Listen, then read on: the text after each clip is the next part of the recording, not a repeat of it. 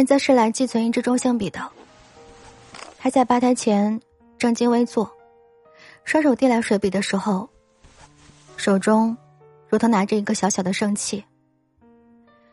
他说：“这支笔他从来没有用过，不舍得用，更加不敢用。可能现在已经写不出字来了。我不知道，这小小的一支笔对他来说。”究竟有怎样难以告人的意义？后来的那几天，他经常会来招领处过来点一杯酒。在第六天的时候，微醺之时，他向我揭开了自己的秘密。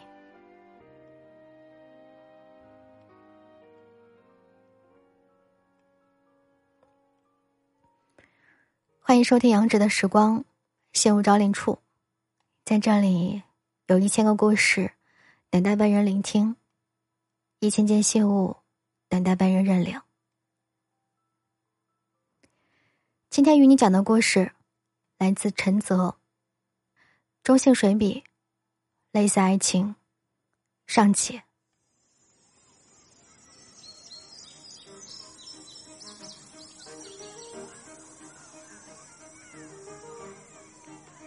这个故事。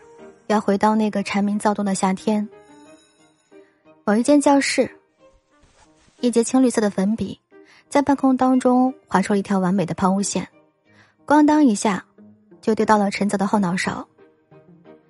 陈泽嘶的暗叫了一声，转过头来，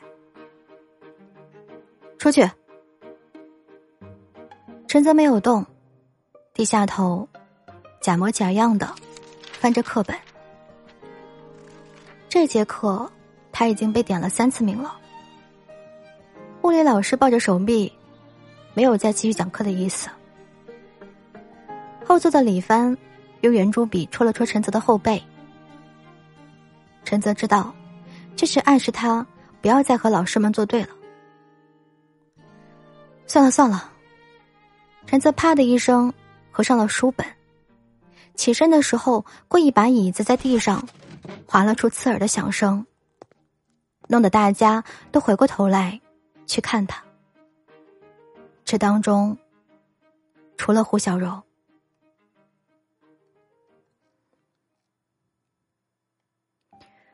后来，物理老师继续重新讲课。陈泽紧挨着窗户的边缘，偷偷的瞥向第二组第三排的女生，胡小柔。扎着不高不低的马尾辫，眼睛随着物理老师写板书的手，滴溜溜的转着。真是个书呆子。陈泽百无聊赖的站在空荡荡的走廊上，他低着头，看着自己的球鞋，又抬头看看树上的麻雀。过了一会儿，却还是忍不住偏过头来，再瞄他一眼。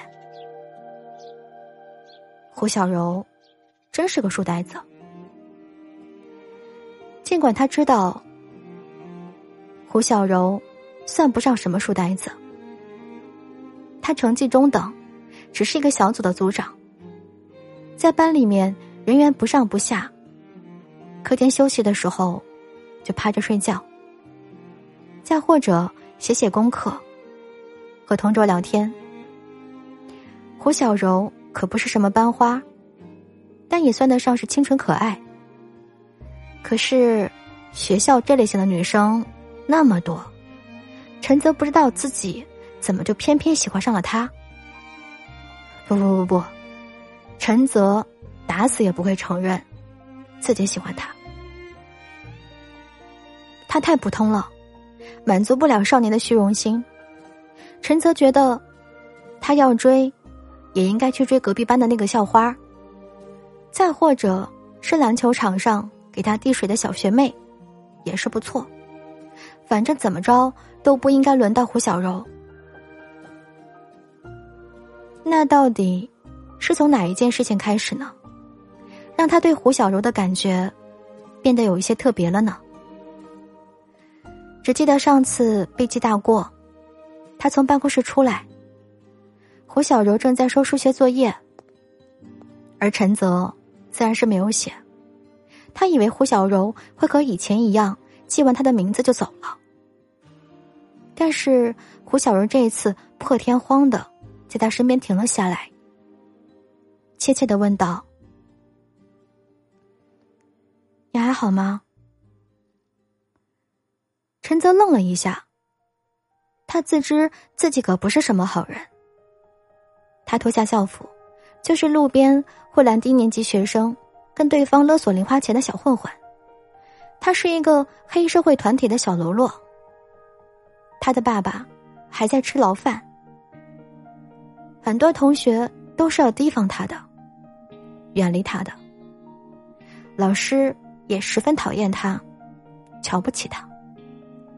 怎么还会有人问他好不好呢？这种感觉太奇怪了。这句关心太突兀了，他显然非常的不习惯。于是，天生自带的保护机制让他脱口而出：“关你屁事！”胡小柔没有说话，甚至连眉头都没有皱一下，转过身，开始去收下一个同学的作业。陈泽不知道，吴小柔到底是中央空调呢，还是独独只对他如此呢？陈泽又想起了那一天最后一节的体育课，短短的四十五分钟，却像是过了大半个世纪。他头昏脑胀，趁着自由活动的时候，拖着沉重的脚步，一个人溜回了教室，摇摇晃晃的，一头趴倒在座位上。他用力拍打着他的太阳穴，虚汗直下。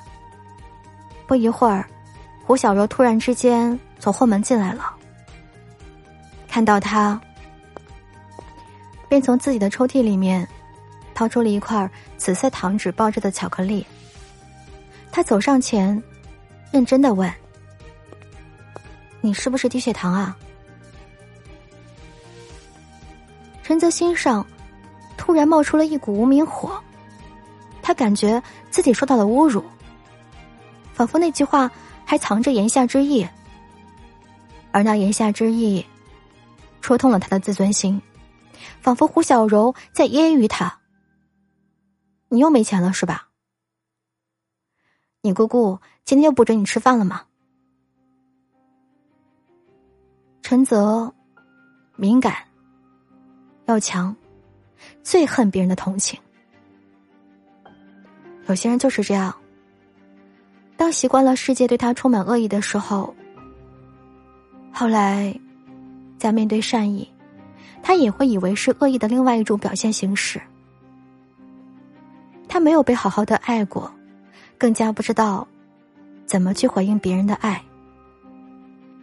人在右手臂恶狠狠的拂掉了胡小柔刚刚放在桌子上的巧克力，对他说：“滚。”然后不耐烦的把头扭到了另外一边，巧克力一下子滚落到了胡小柔的脚边，他微不可闻的叹了一口气，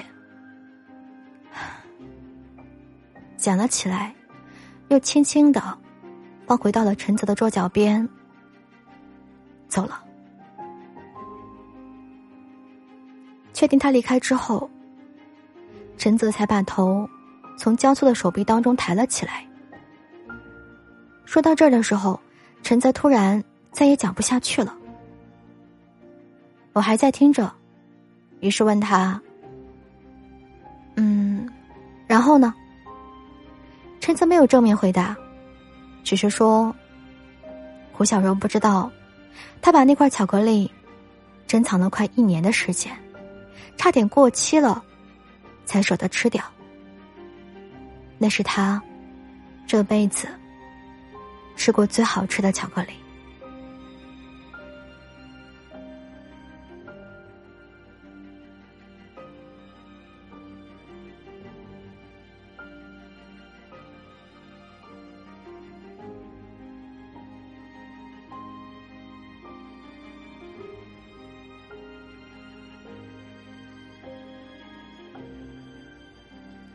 中线水笔，类似爱情上集。这个故事还有下期节目。如果喜欢我们的新五招领处，别忘了点击关注订阅，让更多的小伙伴听到我们的节目。我是杨芷。有些人就是这样，当习惯了世界对他充满恶意的时候，后来在面对善意，也会以为这是恶意的另外一种表现形式。希望你身边的人都对你施以善意，也希望所有敏感的你，可以不过度解读每一个善意。时间变迁，不变的是与你聆听的好时光。晚安，各位，早点睡。